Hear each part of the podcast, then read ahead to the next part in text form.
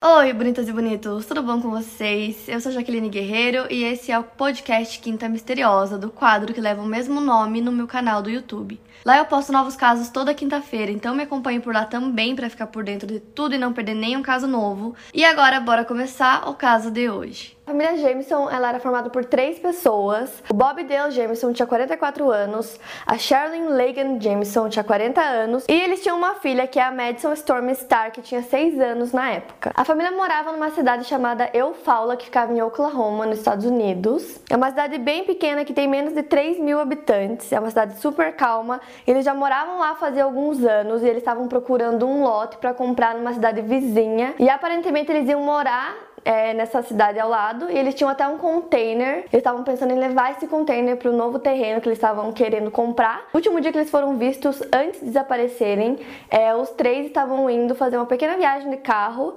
então foram a mãe, o pai e a filha e o cachorro deles também, eles tinham um cachorro. E eles iam nesse dia dar uma olhada na propriedade para ter certeza se eles iam comprar ou não. Isso aconteceu no dia 8 de outubro de 2009, que foi quando eles desapareceram. E aí, alguns dias depois, no dia 16 de outubro, alguns caçadores que estavam ali é, pelas redondezas, ali nas montanhas, encontraram o carro da família Jameson e o carro estava trancado, mas estava cheio de coisas dentro. Eles conseguiram ver que tinha bolsa, que tinha roupas e também um cachorro dentro preso dentro do carro. Então eles ligaram para o xerife da cidade e na verdade o carro tava em Quinta, no condado de Latimer, que fica a 55 quilômetros de Eufaula, que é a cidade onde eles moravam. Então o xerife chegou, né, para ver essa situação e ele quebrou um dos vidros do carro para tirar o cachorrinho de lá. Como já fazia alguns dias, né, que ele tava preso dentro do carro, ele tava bem mal, tava muitos dias sem comer, sem tomar água, mas ele tava vivo, ele sobreviveu. Inclusive, eu até pesquisei para ver se ele ainda está vivo e a mãe do Bob pegou o cachorro e cuidou do cachorro. Ele está bem, tá tudo bem.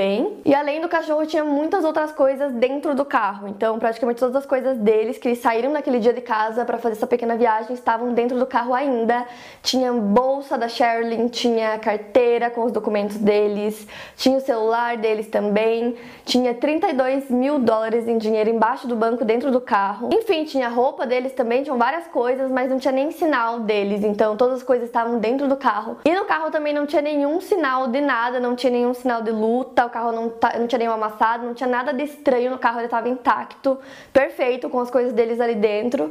Então, logo depois disso, né, que o xerife foi lá, resgatou o cachorro, eles começaram a buscar aos arredores dali para tentar encontrar os três, inclusive muitas pessoas se comoveram com o caso e tinha mais de 300 pessoas que foram lá, além da polícia, tinham cães para farejar e muitas pessoas que foram para ajudar a procurar a família. É, os cães começaram a farejar e acabaram levando a polícia para perto de um tanque de água e foi esvaziado o tanque e não encontraram nada. E como o carro estava intacto, a polícia começou a investigar o que poderia ter acontecido se eles saíram do carro por vontade própria é o que é meio estranho porque o cachorro ficou dentro do carro, então por que, que eles deixariam o cachorro que a filha não desgrudava nem um segundo dentro do carro para sair mesmo que fosse rápido, né? Eles também começaram a investigar se possivelmente alguém fez eles encostarem o carro e parar e fizeram eles sair do carro, por isso que tudo ficou lá dentro.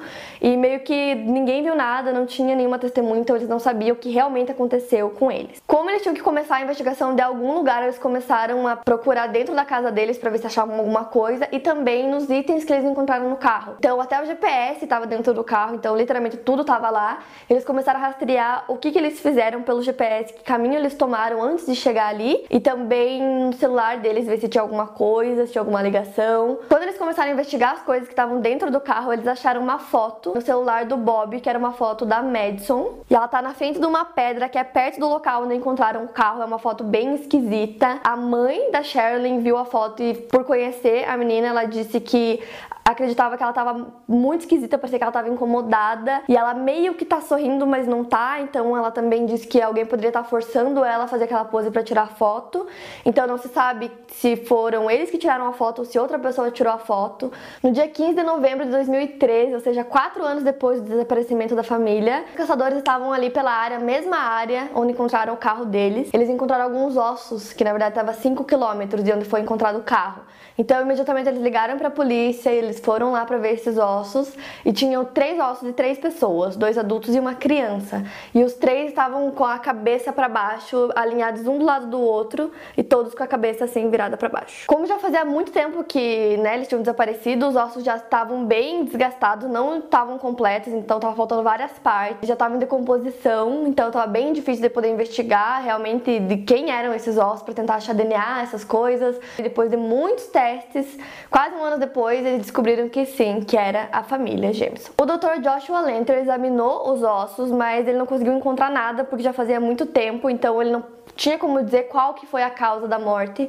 No crânio do corpo do Bob tinha um buraco no crânio dele na parte de trás, então o médico disse que poderia ser causado por uma bala, mas como já fazia muito tempo e algumas outras partes dos ossos também tinham alguns buracos, não tinha como dar certeza se era de uma bala ou não. E essas são basicamente todas as informações que tem até hoje. É, não tem nenhum suspeito, eles não encontraram mais nada. E aí tem muitas e muitas teorias que é a parte mais bizarra de todo o caso são as teorias e eu vou contar elas para vocês agora. A primeira teoria é que assim, na época que o desaparecimento aconteceu, o Bob e a Sharon não estavam trabalhando. E ele tinha sofrido um acidente de carro, então ele estava recebendo um dinheiro do governo por conta desse acidente que ele sofreu. E ele tinha dores crônicas todos os dias, então ele tomava remédio, mas o remédio não ajudava muito.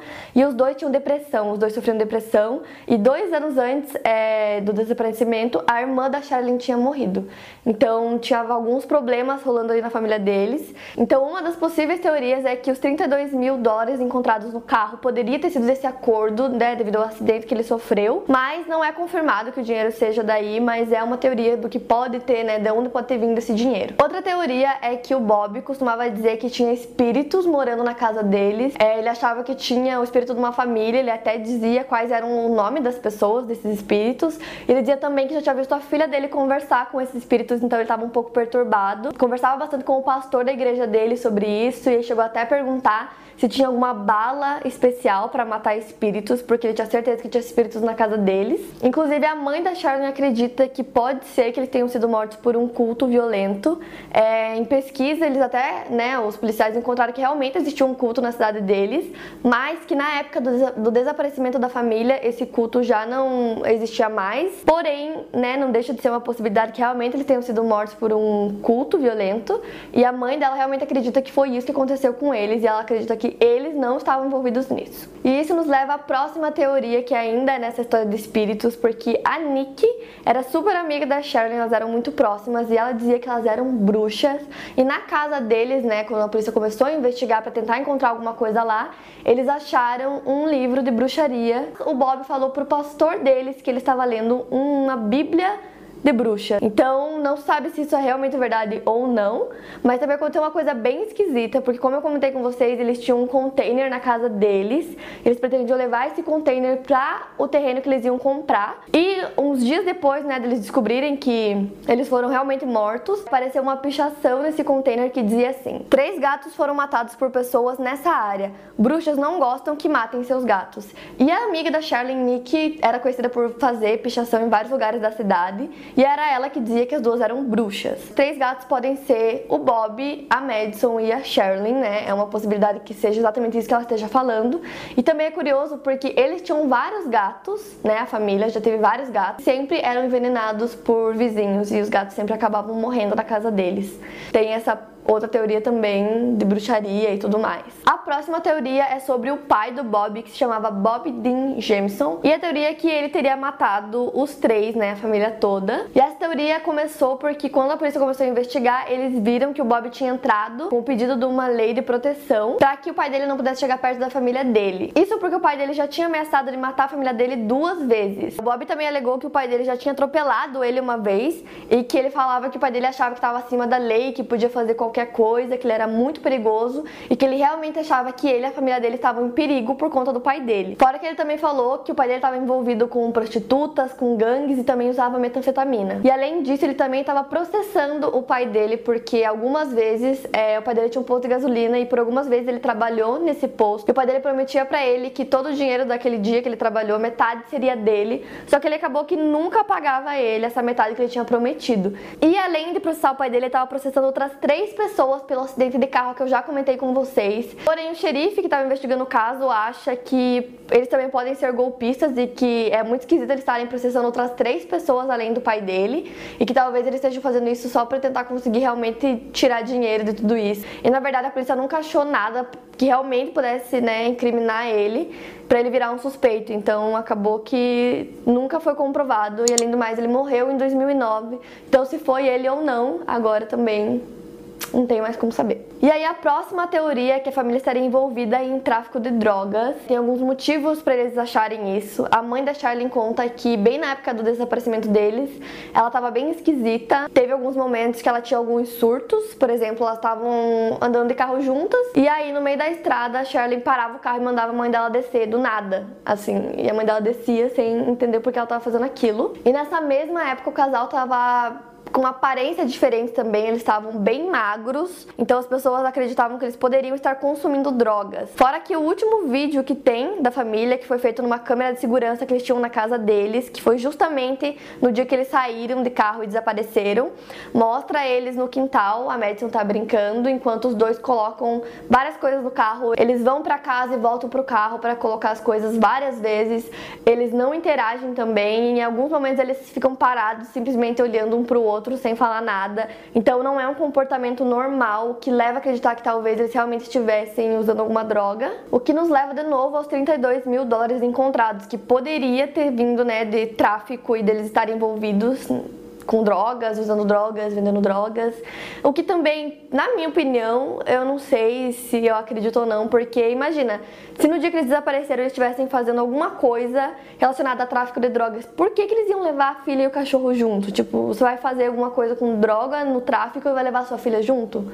Não sei é meio esquisito, não faz muito sentido, mas não deixa de ser uma teoria, né? Pode ser que realmente eles estivessem porque eles estavam meio esquisitos na época. A próxima teoria é de homicídio-suicídio. Eles acreditam que pode ser que a Sherilyn tenha matado a filha e o marido, ou que o marido tenha matado a esposa e a filha depois se matado. Pode ser que eles estavam pensando em se mudar, né, para esse outro terreno, morar no container, para tentar começar do zero, tentar fazer as coisas darem certo. E os policiais, quando estavam fazendo a investigação, eles viram que tinha uma arma registrada no nome da Sherilyn. Essa arma nunca foi encontrada até hoje. Porém, eu não acredito muito nessa teoria, porque se isso tivesse realmente acontecido, na primeira busca que foi feita, eles teriam encontrado já o corpo e a arma, e os corpos foram encontrados quatro anos depois, faltando partes, e também nunca foi encontrado a arma. Então, se eles tivessem feito isso, quem ia colocar os ossos lá?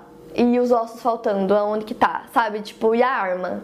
Não faz muito sentido. E uma das últimas teorias é uma que, inclusive, os policiais é, já acreditavam desde o princípio, quando encontraram o carro e não encontraram os corpos, é que possivelmente eles poderiam ter morrido porque eles se perderam na floresta. Eles acreditam que eles podem ter saído do carro porque tem a foto da Madison no celular, então pode ser que eles tenham saído rapidamente e aí eles pretendiam voltar pro carro, só que se perderam na floresta. E aí à noite fazia muito frio na floresta e eles morreram de hipotermia, o que Poderia acontecer, porém, não faz sentido eles acharem os corpos quatro anos depois se eles tivessem realmente morrido disso. E essas são todas as teorias sobre o que pode ter acontecido com a família Jameson. São muitas e todas elas são né, possibilidades reais do que aconteceu ou não. Eu acredito mais que pode ser alguma coisa relacionada a tráfico de drogas por ele estar com uma aparência esquisita. Então, não sei. Pode ter sido milhões de coisas. O xerife, em entrevista, já disse que, ao mesmo tempo que tem tantas possibilidades, eles acharam pouquíssimas coisas que não tem uma direção, tem várias. Então, qualquer uma dessas coisas pode ter acontecido. Para mais casos, siga meu podcast aqui no Spotify. Lembrando que os casos novos saem primeiro lá no meu canal do YouTube toda quinta-feira. Obrigada por ouvir, até o próximo caso.